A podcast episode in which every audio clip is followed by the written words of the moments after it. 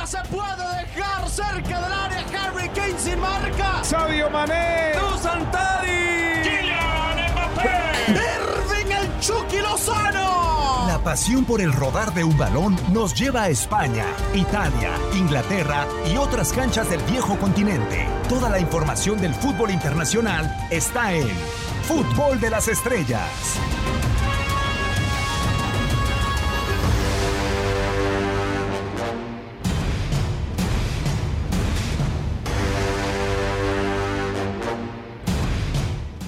¿Qué pasó? ¿Cómo están? Con el placer de saludarlos, sea, de día, de tarde, de noche.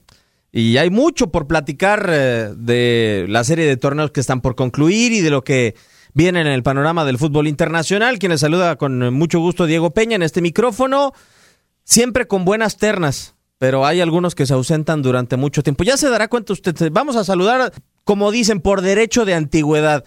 Hugo Salcedo, Hugo, con el eh, placer enorme de tenerte por acá de vuelta. Lo bueno que tú no te pierdes tan seguido. ¿Cómo te va, Diego? Es un gusto saludarte, igual por supuesto a toda la gente que nos acompaña y a quien de nueva cuenta está con nosotros. La verdad es que sí, eh, coincido contigo, hay algunos personajes que se cotizan y mucho, entiende uno que están a otro nivel, pero pues de vez en cuando que se conviertan en terrenales y vengan a, par- a participar con nosotros y a platicar de esto que tanto nos apasiona, que es el fútbol internacional. Sí, porque como buen mercado de fichajes, llegas con el agente o llegas con el mismo futbolista. No, es que jugó en el Barcelona, fue campeón con Santos, eh, tuvo buen paso por Leones Negros. Marc Rosas, gracias por, por recibir la invitación primero y por aceptarla. ¿Cómo andas?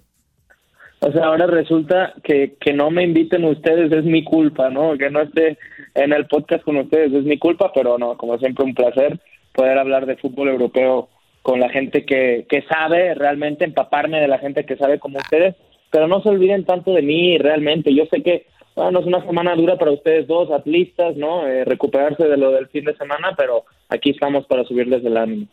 O el rating, iba a decir, ¿no, Hugo? Posiblemente. Sí, exactamente. El lo ánimo, pensó, el ánimo. Seguramente lo pensó, nada más que no se animó a decirlo. Ah, ¿qué te digo? A- al final, acá estamos en el podcast de Fútbol de las Estrellas para que estén en eh, contacto con nosotros, redes sociales, sin ningún problema.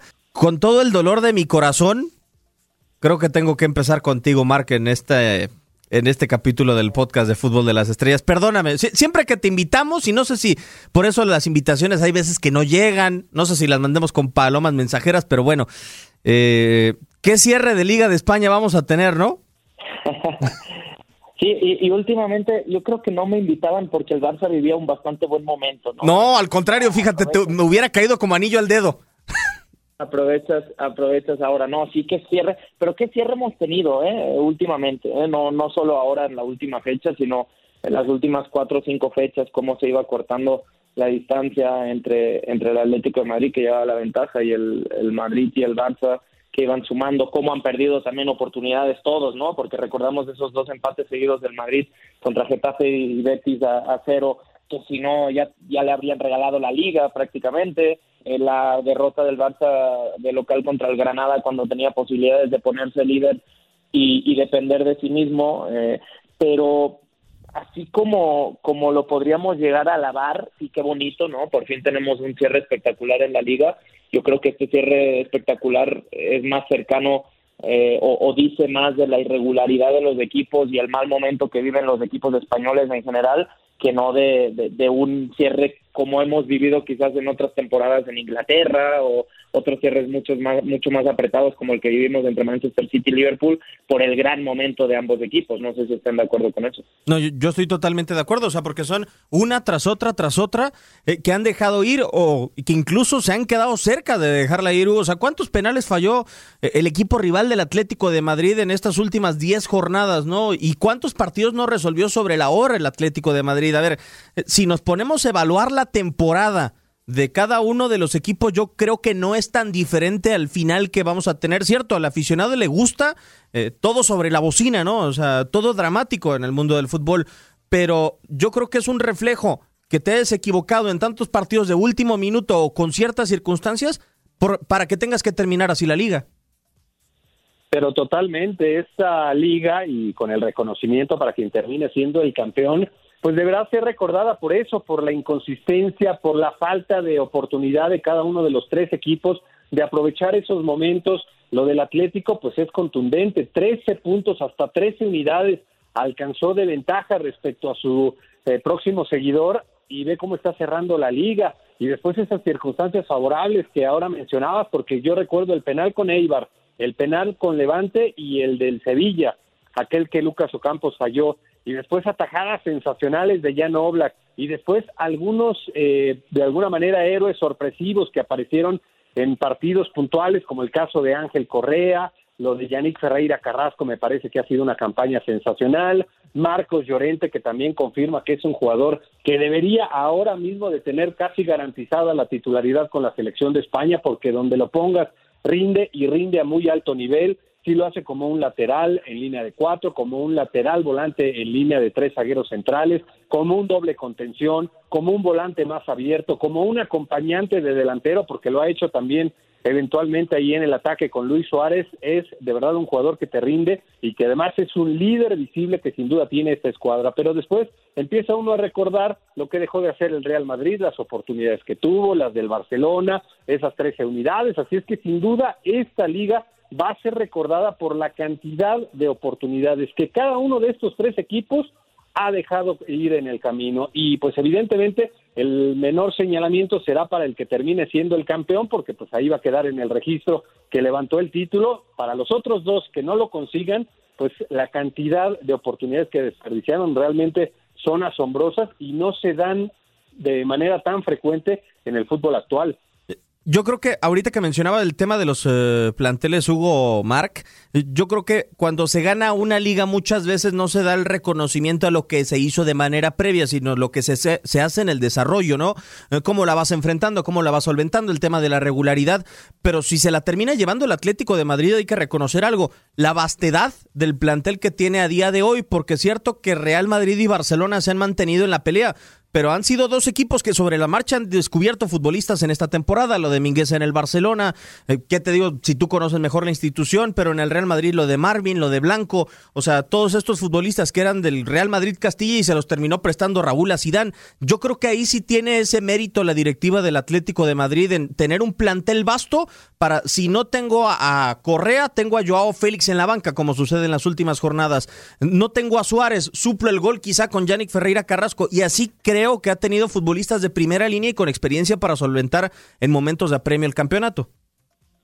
Sí, tanto Barça como Madrid han, necesitado o han tenido que tirar de cantera y de futbolistas jóvenes eh, más por necesidad que por creencia, ¿no? Sobre todo en esta última temporada por las situaciones. A mí me ha llamado muchísimo la atención, incluso encarando esta última fecha, la baja de Cross también por, por COVID eh, el poco, no sé si profesionalismo, por así decirlo, ¿no? Porque en una situación tan extraña como la que hemos vivido a nivel mundial con el, con el COVID, el Barça ha tenido muchos casos, por ejemplo. El Atlético de Madrid ha tenido alguno que otro, pero el Madrid, creo que, y lo hablábamos en Misión Europa también, entre lesiones, bajas por COVID y, molestias y todo lo que se ha vivido alrededor del plantel de, de Zinedine Zidane, son 54 bajas 54 bajas en un año, ¿no? De esas, igual y, y Eden Hazard se lleva 10, ¿no? y bajaría un poco el, promedio, pero, pero sí ha sido muy extraño, ¿no? Y de otro lado, pues obviamente el nivel, el nivel de exigencia para el Cholo tiene que ser el que, el que ha sido esta temporada. Es que si no gana la liga, habrá sido un auténtico fracaso, porque el nivel de inversión en cuanto a futbolistas, el nivel de inversión en cuanto al plantel, porque como tú dices, tiene un plantel muy vasto, ha tenido que tirar muy poco de cantera, no recuerdo futbolistas de la cantera del Atlético de Madrid teniendo demasiada participación, muy poco, ¿no? Incluso en algún partido, incluso en la, en la eliminación en Cornellá, en, en Copa, utilizó algún eh, futbolista joven y a partir de ahí ya desapareció, ¿no? Entonces, eh, eso habla de que, de que realmente ha tenido, ha contado con muchos futbolistas y sería aún más llamativo que perdiera toda la ventaja que tenía, ¿no? Hablábamos de que al mes de diciembre eh, eran 13 puntos sobre el Barça, 11 sobre el Real Madrid, poco a poco ha ido perdiendo esa ventaja, pero ya como se le han puesto las cosas en este final de temporada, si no gana el, el sábado en, en, Valladolid y define y acaba siendo campeón, eh, pues sí sería, sería muy, muy, muy criticable. No, y, además, al final por la diferencia o la distancia de puntos que pudo haber tenido Hugo, o sea, porque ese Atlético de Madrid no sé qué sucedió, que para enero nosotros alabábamos esa resistencia que tenía la cantidad de contagios de COVID, porque entre noviembre y, y enero, entre Suárez, Correa, Marcos Llorente, o sea, un mundo de futbolistas resultaron contagiados y resistió el Atlético de Madrid y de repente apareció una jornada doble en donde dijimos, hay liga, por increíble que parezca, pero dijimos, "Ah, hay liga. Y en esas circunstancias, yo sí quiero alabar lo del Real Madrid y lo del Barcelona, porque cuando uno pensaba, es que el Real Madrid se va a caer porque no está Ramos, o porque no está determinado futbolista, no está y, y sobresalían, o sea, iban avante cada uno de estos dos equipos, tanto Barcelona como, como Real Madrid. Sí, y en ese sentido, pues evidentemente tenemos que señalar que estas dos escuadras, tanto el Barça como el Real Madrid, pues son equipos grandes de España, son equipos grandes del fútbol mundial y normalmente así se comportan, que pueden tener temporadas complicadas, que se pueden hacer muchas cosas mal a nivel administrativo que impactan directamente en cuanto al armado del equipo y eso pues en cada uno de los partidos también se puede llegar a reflejar de manera negativa, pero sin duda la manera en la que se comportan estos dos equipos normalmente es eh, bajo el pensamiento de un equipo grande y eso normalmente no sucedía con el cuadro colchonero y era uno de los grandes cuestionamientos con la plantilla más costosa en la historia de la institución, con el director técnico que más gana en el fútbol mundial como lo es el Cholo Simeone, el que más ha ganado también partidos en el cuadro colchonero. ¿Cómo es posible que en algún momento, cuando el equipo se veía obligado a asumir un rol protagónico, jamás tomaba esa estafeta, jamás decididamente el Cholo Simeone, y me parece que este mensaje lograba impactar la mente de sus propios dirigidos, él nunca se hacía favorito en ninguna eliminatoria, siempre se sentía la víctima, y tal vez tiene que ver un poquito con el ADN del cuadro colchonero y con la manera en la que llegó a enfrentar a estos dos gigantes del fútbol mundial en las primeras campañas, pero temporada a temporada le fueron fortaleciendo la plantilla al punto que hoy sin duda que es superior a la del Barcelona y a la del Real Madrid, porque hablábamos de los jugadores que han sido claves a lo largo de esta campaña y hay que recordar que en el banco de los suplentes, con un rol que para nada es protagónico, se quedaron seleccionados mexicanos como el caso de Herrera, Lucas Torreira, Geoffrey Condovia, Chema Jiménez ha tenido una temporada realmente muy baja, sobre todo considerando lo que había ofrecido en las campañas anteriores y que seguramente todos pensábamos que iba a ser el heredero de tantas muy buenas campañas que tuvo Diego Godín ahí como zaguero central. Lo trajeron a Dembélé y si no lo hubieran traído ni cuenta nos dábamos. Es un delantero que en el fútbol de Francia, en el fútbol de Escocia ha tenido buenas campañas. Entonces, todas estas circunstancias tan favorables para el cuadro colchonero contrarrestaban con la manera en la que afrontaba los partidos más importantes, porque de pronto la temporada anterior dio el batacazo eliminando a Liverpool, que era el vigente campeón, y para la elim- eliminatoria posterior, cuando se enfrentaba a Leipzig y que debía ser considerado el gran favorito, entonces ahí sucumbió. Y para esta temporada pasó algo más o menos similar. Así es que esos momentos claves en donde el Atlético de Madrid debía asumirse como un equipo grande, con un pensamiento diferente, siempre le estaban quedando grandes al equipo del Cholo Simeone. Qué bueno para él que vaya a ser el campeón, creo que así va a ser, porque de lo contrario me parece que esta mancha iba a ser muy grande en su carrera deportiva. ¿Cómo explicar que en algún momento tuviste 13 puntos de ventaja y terminaste perdiendo un título? Me parece que iba a ser impactante, insisto, en la carrera del Cholo Simeone y de varios de los jugadores, pero pues al final las inconsistencias tanto del Real Madrid y del Barcelona, la falta de oportunidad para aprovechar tantas que tuvieron a lo largo de esta campaña, creo que le terminará jugando a favor al cuadro colchonero. Y muchos quizá asumen esa pérdida de puntos marca al, discurso, ¿no? De los, de los diferentes entrenadores. ¿Crees que influyó? Digo, yo lo vi eh, en su caso con Kuman, creo que hasta cierto punto oportunista cuando ganó la Copa del Rey dijo, ok, hay liga, y cuando también cayó el Atlético de Madrid, eh, era cuando decía, hay liga. El caso de Zinedine Zidane creo que dio un golpe en la mesa, se hartó de la prensa y un día los mandó a volar a todos y desde entonces no pierde por lo menos en liga el Real Madrid. ¿Crees que influyó el discurso en esta liga, Marc? Pero sobre todo el del Cholo, ¿eh? estoy totalmente de acuerdo con Hugo. Eh, ese mal manejo del favoritismo, ¿no? Cuando mejor tenía, y lo hablábamos en, Lisboa el, el, pasado verano, parecía que su lado del cuadro de, de, Champions, después de las eliminaciones de equipos importantes, quedaba mucho más limpio, quedaba eh, más o menos factible para presentarse en la final, ¿no? Y decíamos, ahora sí, el Atlético de Madrid. Desde diciembre con esa ventaja, ¿no? Eh, yo creo que el discurso del Cholo, sobre todo, porque sí, sí, las oportunidades que han perdido tanto Madrid como Barça son, son llamativas, pero al final el que traía la ventaja y el que ha tenido mejor plantel y el que tenía eh, sobre todo o era el máximo favorito desde inicios de torneo para hacerse con la liga era el Atlético de Madrid y ese discurso del partido a partido creo que en otras circunstancias o yendo por detrás o no siendo el favorito pues pues sí sí pega mucho más, ¿no? Con el Atlético de Madrid, porque siempre va desde atrás cuando no es el favorito, pero ahora que tenían los 13 puntos, ahora no era un partido a partido, ahora era un terminar la liga lo antes posible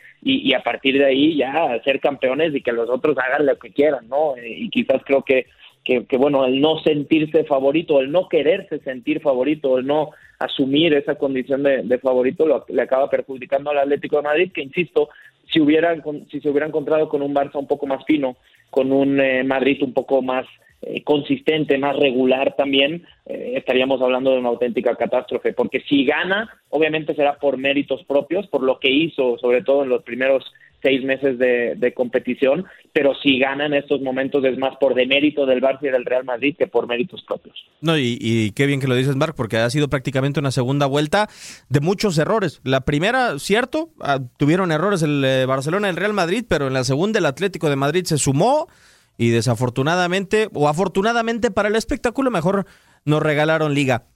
Ha llegado el eh, momento prácticamente de cerrar esta emisión del eh, podcast de Fútbol de las Estrellas. Ojalá vamos a tratar de mandarlas, no sé, en alguna paquetería especial, las invitaciones, Mark, eh, para que te tengamos por acá mucho más seguido. Muchísimas gracias, como siempre, ya lo sabes. Ya tienes mi teléfono, tienes mi WhatsApp, hermano. Yo sabes que todas las semanas quiero estar en este podcast. Nada más que, pues, prefieren a otros expertos. Yo sé que a mí me llamando mucho a José Hernández, a Dani Nora, obviamente el, el, que no se lo pierde nunca es Hugo Salcedo, eh, Raúl Méndez también, acuérdense, acuérdense de uno también de vez en cuando, no solo para hablar de los desastres del Barça. Claro que sí, eh, por lo menos vamos a tratar en la época de renovación, que parece que se asoma, porque ya lo dijo Joan Laporta. Eso ha dicho Laporta, eso ha dicho Laporta, que han perdido la liga de una forma lamentable, porque lo tenían de la mano, sobre todo con ese envión anímico después de ganar la Copa y la forma que lo hacen, porque han mostrado un buen nivel futbolístico en algunos momentos, eh, sobre todo de, la primavera, en febrero, marzo, hubo partidos que me gustaron mucho, esa remontada contra el Sevilla realmente es llamativa, incluso el partido en Parque de los Príncipes, y habla de renovación, habla de cambio de ciclo, eh, más que necesario. También se habla de que, de que un importante banco estadounidense le acaba de ceder un crédito de 500 millones de euros a Joan Laporta y al Fútbol Club Barcelona, que lo ha conseguido por el eh, concurso de acreedores que estaba viviendo, para hacerse cargo también de los altos salarios que tiene el club en este momento, pero también creo que tiene mucho que ver con la posible continuidad de Messi, con la llegada ya más que segura del Kun Agüero, que ya parece eh, pues eh, firmado y, asegurado, y quizás con algún buen fichaje, ¿no? la operación salida creo que será más llamativa que la operación llegada. Eso es una realidad, pero también con el interrogante de quién será el próximo entrenador, porque queda claro que Ronald Koeman tiene los días, las horas contadas en el Camp Nou. Ah, mira, eh, entonces podremos hablar próximamente de una renovación. Ojalá que te toque estar, Mark. Ojalá, ojalá. Hugo, como siempre, pues, reconociéndote, ¿no? Que estás al pie del cañón, no como otros. Nada, no te creas, Mark. muchísimas gracias, Hugo, ya lo sabes, un placer tenerte por acá. Al contrario, Diego, como siempre, un enorme gusto, igual compartir el día de hoy con eh, Mark y con toda la gente que nos ha acompañado y pues evidentemente estamos en horas en las que se terminarán ahora sí ya oficialmente algunas de las competencias más importantes del viejo continente y entonces empezar a meternos de lleno en lo que serán las finales continentales de Europa League, evidentemente esa final de Champions que seguramente tiene como gran favorito al Manchester City. Un gusto como siempre y un fuerte abrazo para todos. Igualmente, Hugo. Un servidor, Diego Peña, los invita a que sigan estas eh, emisiones del podcast de Fútbol de las Estrellas. Estaremos, como bien lo dice Hugo, con Champions, con Europa League, con mucho más que se nos viene en la señal y en las diferentes plataformas de TUDN Radio.